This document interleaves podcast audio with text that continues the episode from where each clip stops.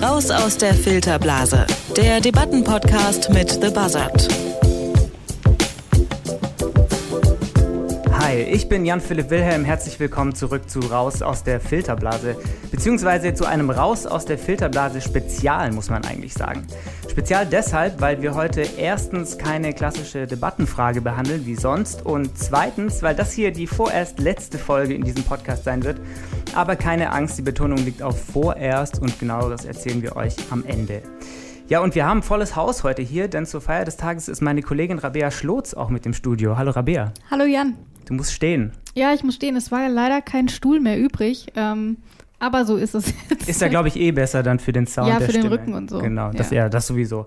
Wir haben den Podcast ja bisher immer abwechselnd moderiert, heute mal gemeinsam. Mhm. Und ähm, wie immer sind auch wieder zwei Freunde vom Debattenportal The Buzzard hier, die beiden Gründer sogar, Dario Nassal und Felix Friedrich. Hi. Hi, grüßt euch. Hi. Jan hat es eben schon gesagt, ihr habt heute nicht wie sonst eine Debatte im Gepäck, sondern ihr stellt ein neues Projekt von euch vor, das aber trotzdem einiges mit der Idee hinter diesem Podcast, mit dem Raus aus der Filterblase zu tun hat. Und es hat vor allem mit der Landtagswahl oder mit den Landtagswahlen am gestrigen Sonntag in Brandenburg und Sachsen zu tun. Die AfD ist dort zwar doch nicht jeweils Wahlsieger, aber zumindest mal Wahlgewinner geworden. Das kann man, glaube ich, schon so sagen.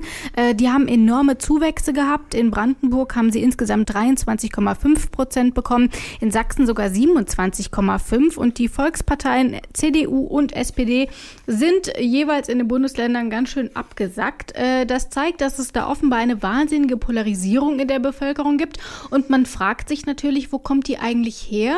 Und ihr seid dieser Frage so ein bisschen nachgegangen und ihr seid in die Weiten Sachsens losgezogen. Vielleicht erklärt ihr einfach mal ganz kurz, was habt ihr gemacht? Wieso habt ihr Leipzig verlassen? Wir sitzen ja in Leipzig mit unserem Journalismus-Startup und wir haben gesagt, das ist ein extrem wichtiges Thema für ganz Deutschland, diese Wahlen. Und es war erwartbar, dass, dass da ein Ergebnis herauskommen wird, was, was das politische Machtgefüge in Deutschland ins Wanken bringt. Wir haben uns gesagt, ähm, wenn wir schon in Leipzig sitzen, in unserer kleinen Blase im, im linksgrünen, mehrheitlich linksgrünen Leipzig, ähm, sollten wir vielleicht selbst mal aus der Filterblase rausgehen, sollten wir mal rausgehen, auch weg von den Computern, wir recherchieren immer digital und tatsächlich ähm, raus in die Dörfer fahren, mit den Menschen sprechen und ähm, sehen, ob diese Filterblasen und die Polarisierung, die jetzt gerade im, im Wahlkampf immer betont wird, ähm, wie die sich tatsächlich im echten Leben zeigt.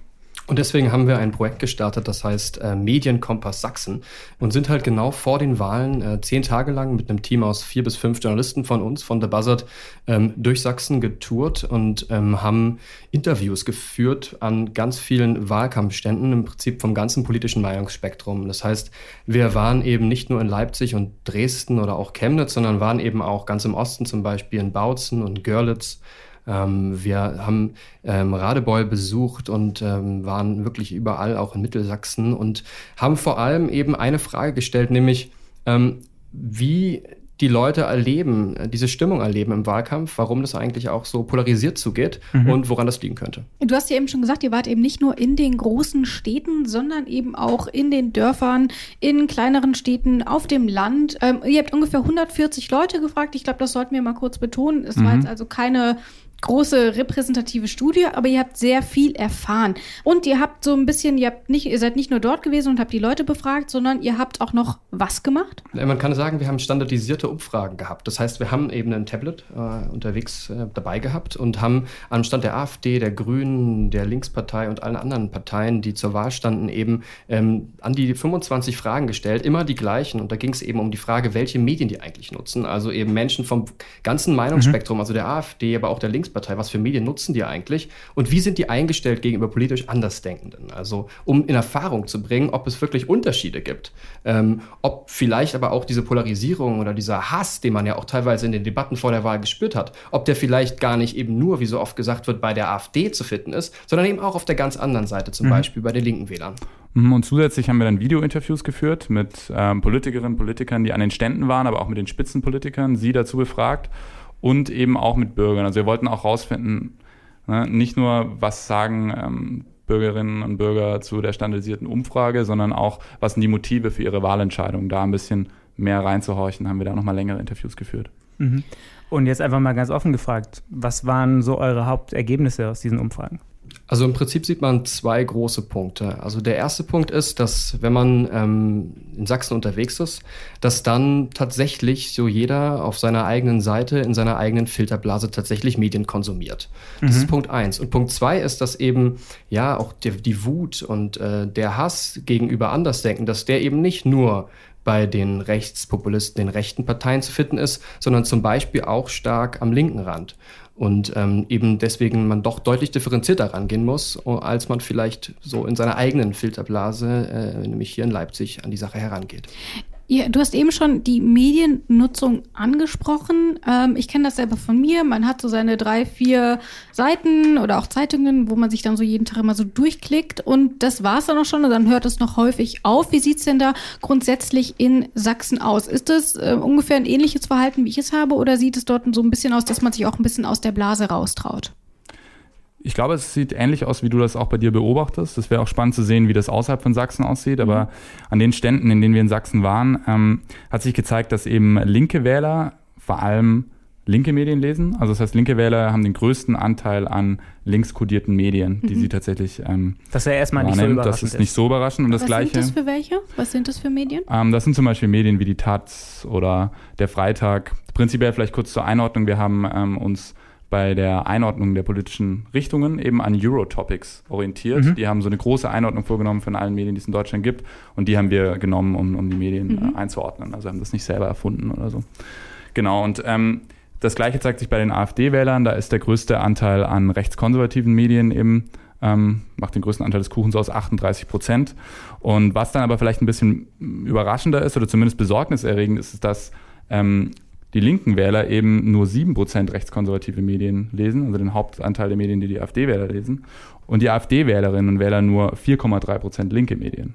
Das, das heißt, wenig. Das heißt, es gibt eigentlich wenig Überschneidungspunkte mhm. bei den Hauptmedientypen. Und das ist äh, eine Bestätigung dafür, dass es sowas wie Filterblasen auf jeden Fall tatsächlich in Sachsen gibt. Ja. Ich kann mir vorstellen, dass man gar nicht, wenn man insbesondere gar nicht so richtig weiß, wo die einzelnen Zeitungen zu verorten sind, dass es dann eher so von wegen hier, ich habe das dort gelesen, liest du doch auch noch mal, aber dass man das gar nicht so richtig mitbekommt, dass man sich in so einer Filterblase auffällt. Stimmt das? Ja, da ist es wirklich sehr, sehr spannend. Ähm, eine Frage haben wir gestellt, gestellt, nämlich nachdem wir die Leute konkret gefragt haben, welche Medien sie nutzen, haben wir sie gefragt, ja, jetzt schätzen Sie doch mal selber ein, ähm, von einer Skala von 0 bis 10, ähm, wie viele Medien vom ganzen Meinungsspektrum konsumieren Sie denn jetzt eigentlich? Deckt das das gesamte Meinungsspektrum eigentlich ab? Und das ist spannend, dass sozusagen die Leute gesagt haben, ja, zwischen 50 bis 60 Prozent an Medien vom ganzen Spektrum ähm, konsumiere ich. Aber wenn sie dann gefragt worden sind in der Anschlussfrage, ja, wie viel ähm, Prozent äh, der Meinungen stecken denn auch in den Medien drin und werden dann sozusagen abgedeckt. Mhm. Gehen die Leute weit, weiter aus darüber hinaus? Bei der AfD sagen die Leute, ja, ich kenne Meinungen aus dem ganzen Spektrum, ich lese Medien vom ganzen Spektrum und gebe eine 8 im Schnitt an. Wohingegen zum Beispiel Wählerinnen, die angegeben haben bei der Landtagswahl, die äh, Grünen zu wählen, im Schnitt deutlich weiter drunter liegen, also eher so bei 6,5. Das heißt, Leute, die die AfD wählen, glauben, dass sie mit den Medien, die sie konsumieren, deutlich breiter informiert sind als Leute, die eben zum Beispiel angegeben haben, die CDU oder eben an der Stelle auch die Grünen zu wählen. Habt ihr euch irgendwie Gedanken gemacht, was die Gründe dafür sein könnten, dass es jetzt ausgerechnet bei der AfD so ist, dass die AfD-Wählerinnen und Wähler denken, dass sie besonders umfassend informiert wären?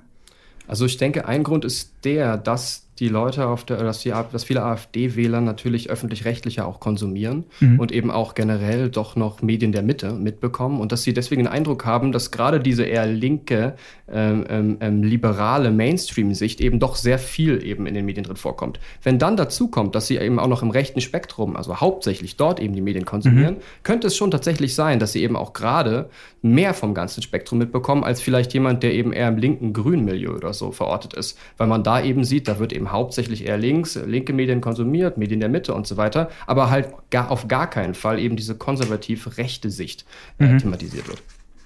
Habt ihr denn Unterschiede feststellen können zwischen den Regionen, zwischen Land und äh, vielleicht Stadt? Also wir haben ja hier schon gehört, ihr wart in, in Grimma, aber ihr wart eben zum Beispiel auch in Görlitz, das ist ein bisschen größer, ihr wart auch in Leipzig unterwegs.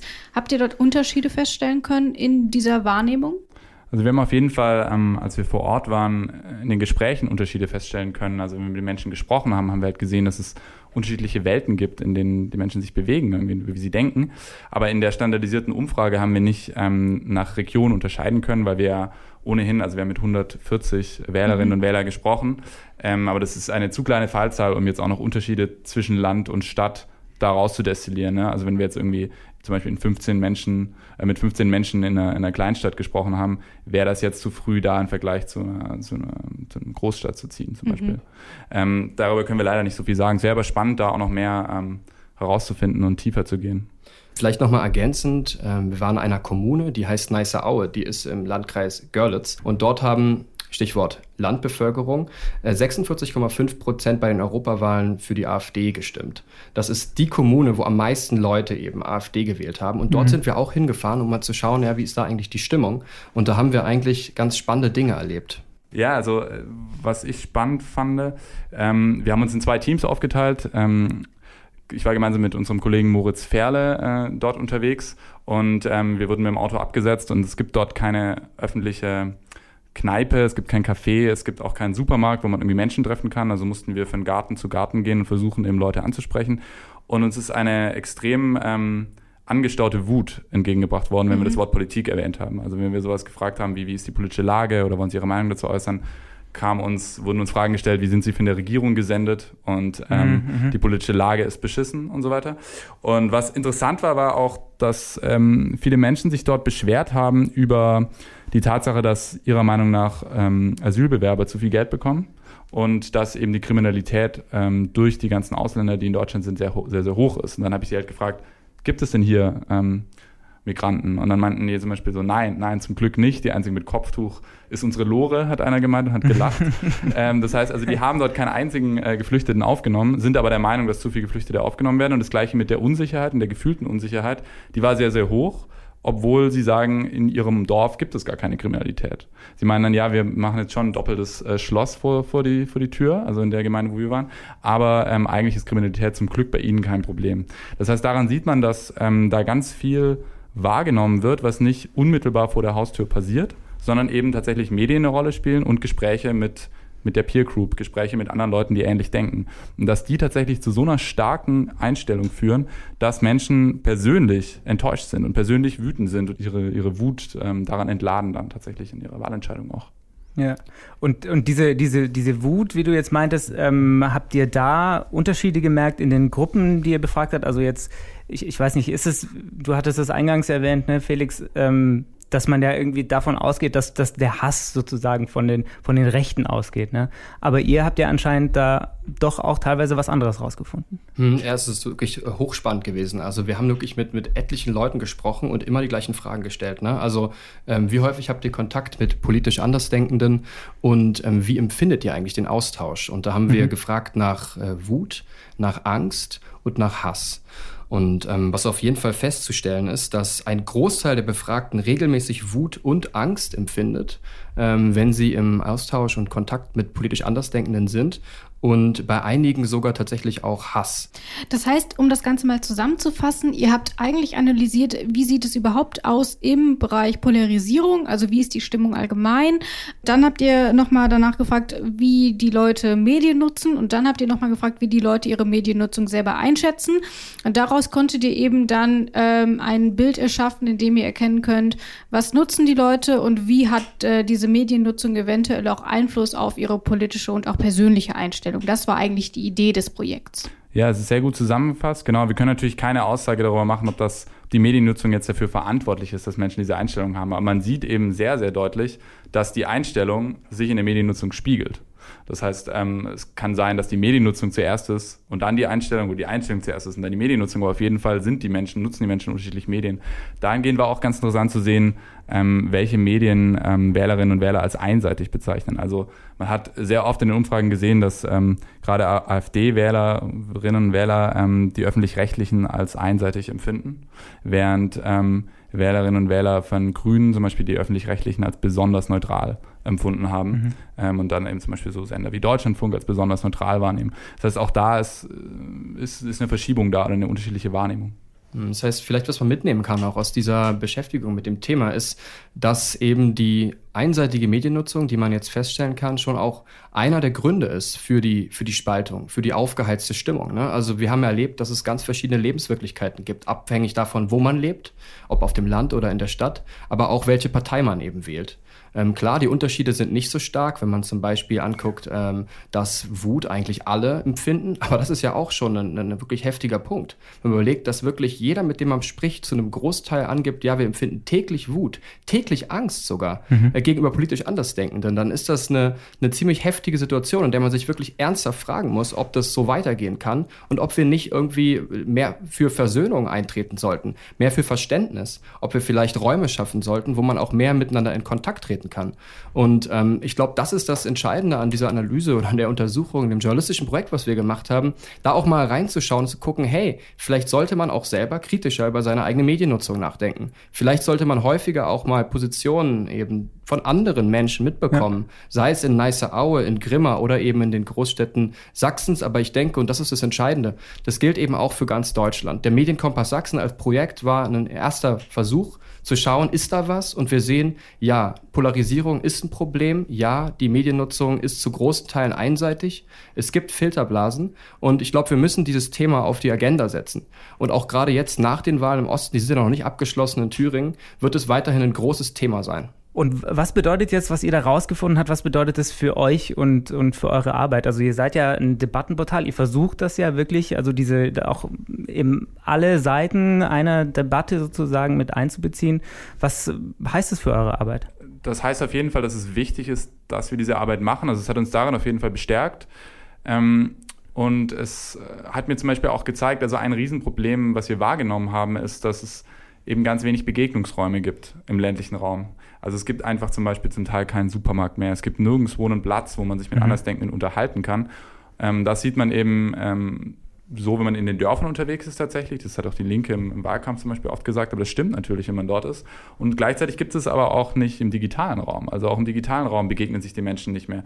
Unser Projekt ist eben dann eher an der Stelle vor Ort, dass wir sagen, wir müssen das versuchen, im digitalen Raum zu stärken. Und ich glaube, es hat mir nochmal mehr die Dringlichkeit gezeigt, dass wir auch versuchen sollten, mit unserem Projekt nicht nur ein gebildetes Groß Großstadtpublikum anzusprechen, sondern wirklich alle Menschen, die da draußen sind, die eben auch zum Beispiel ähm, von der rechten, äh, im rechten Lager zu verorten sind, dass die tatsächlich das auch spannend finden, diese Debatten zu lesen. Also dass wir da versuchen, die Einstiegshürden äh, niedriger zu setzen und mehr Menschen zu erreichen, die in der gesamten, gesamten Gesellschaft sind, wenn wir tatsächlich damit irgendwie gesellschaftlich was bewegen wollen. Das ist mir nochmal klarer geworden dadurch, glaube ich. Ja, aber äh, besteht da nicht trotzdem die Gefahr, dass man ja, diese, auf Englisch heißt es False Equivalencies, also dass man, dass man die eine Seite mit der anderen Seite im Prinzip äh, gleichsetzt, obwohl die eine Seite, die rechte Seite, gibt es ja genügend Argumente dafür, sich außerhalb, teilweise außerhalb des demokratischen Spektrums bewegen.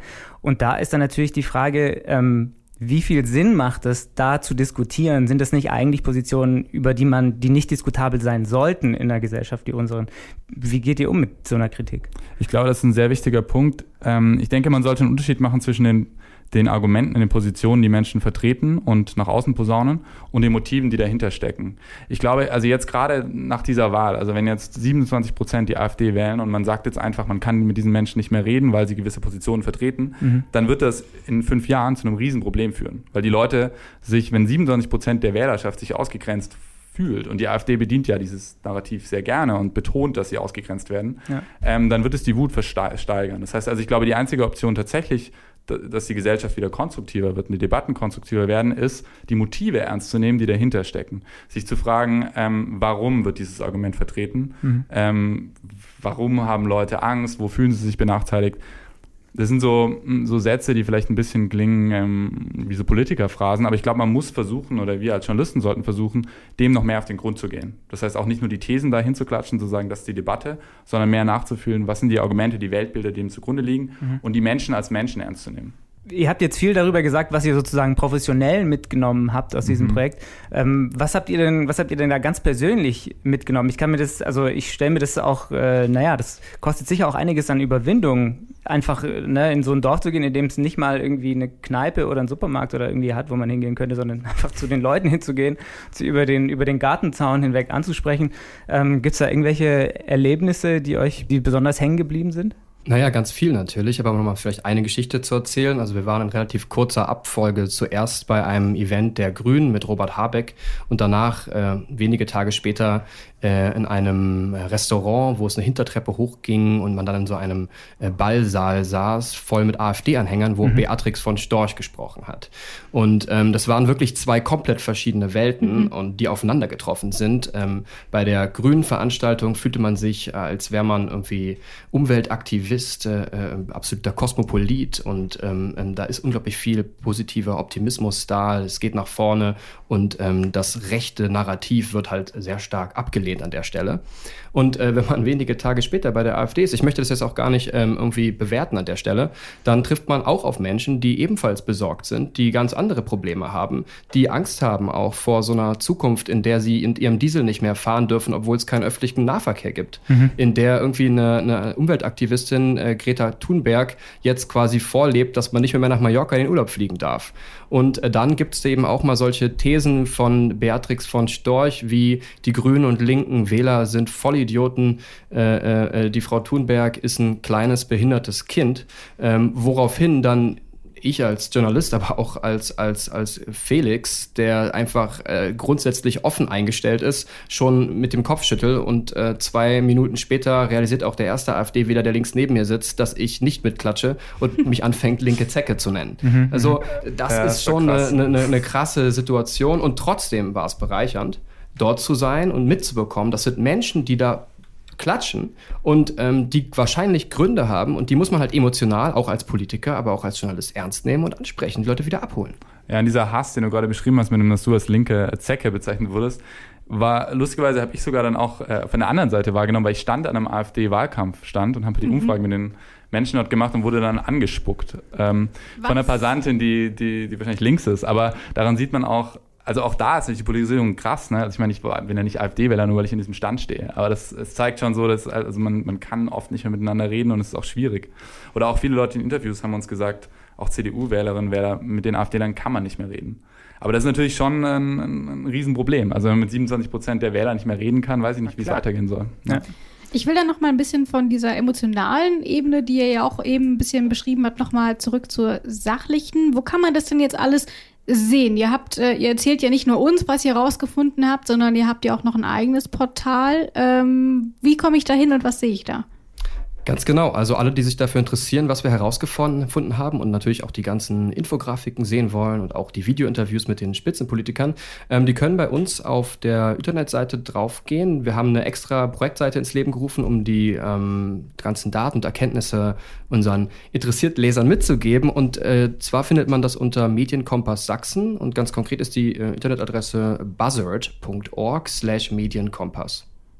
Das heißt, auch wenn ich auf eure Startseite gehe, finde ich dort nochmal dann den Weg zum Medienkompass.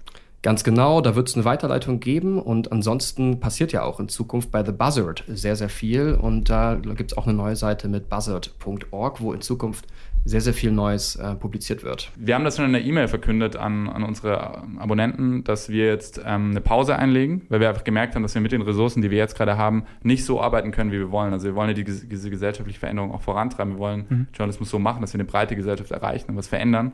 Und das können wir nicht, wenn wir die ganze Zeit weiter dieses Produkt so befahren, wie wir es machen. Deswegen legen wir jetzt eine redaktionelle Pause ein, einen Monat, mhm. äh, mindestens einen Monat. Und ähm, es startet jetzt was Neues. Was darf ich jetzt an dieser Stelle nicht verraten, aber da, auch das erfährt man, wenn man auf buzzard.org geht. Früher war die URL thebuzzard.org, jetzt buzzard.org und man wird auf, bei der alten dann aber auch weitergeleitet, kann sich eintragen und erfahren, was wir jetzt planen. Äh, und im Prinzip nehmen wir das auch hier im Podcast zum Anlass, ähm, eine kleine Pause äh, einzulegen. Ich habe es ja vorhin schon gesagt, die vorerst letzte Ausgabe von Raus aus der Filterblase.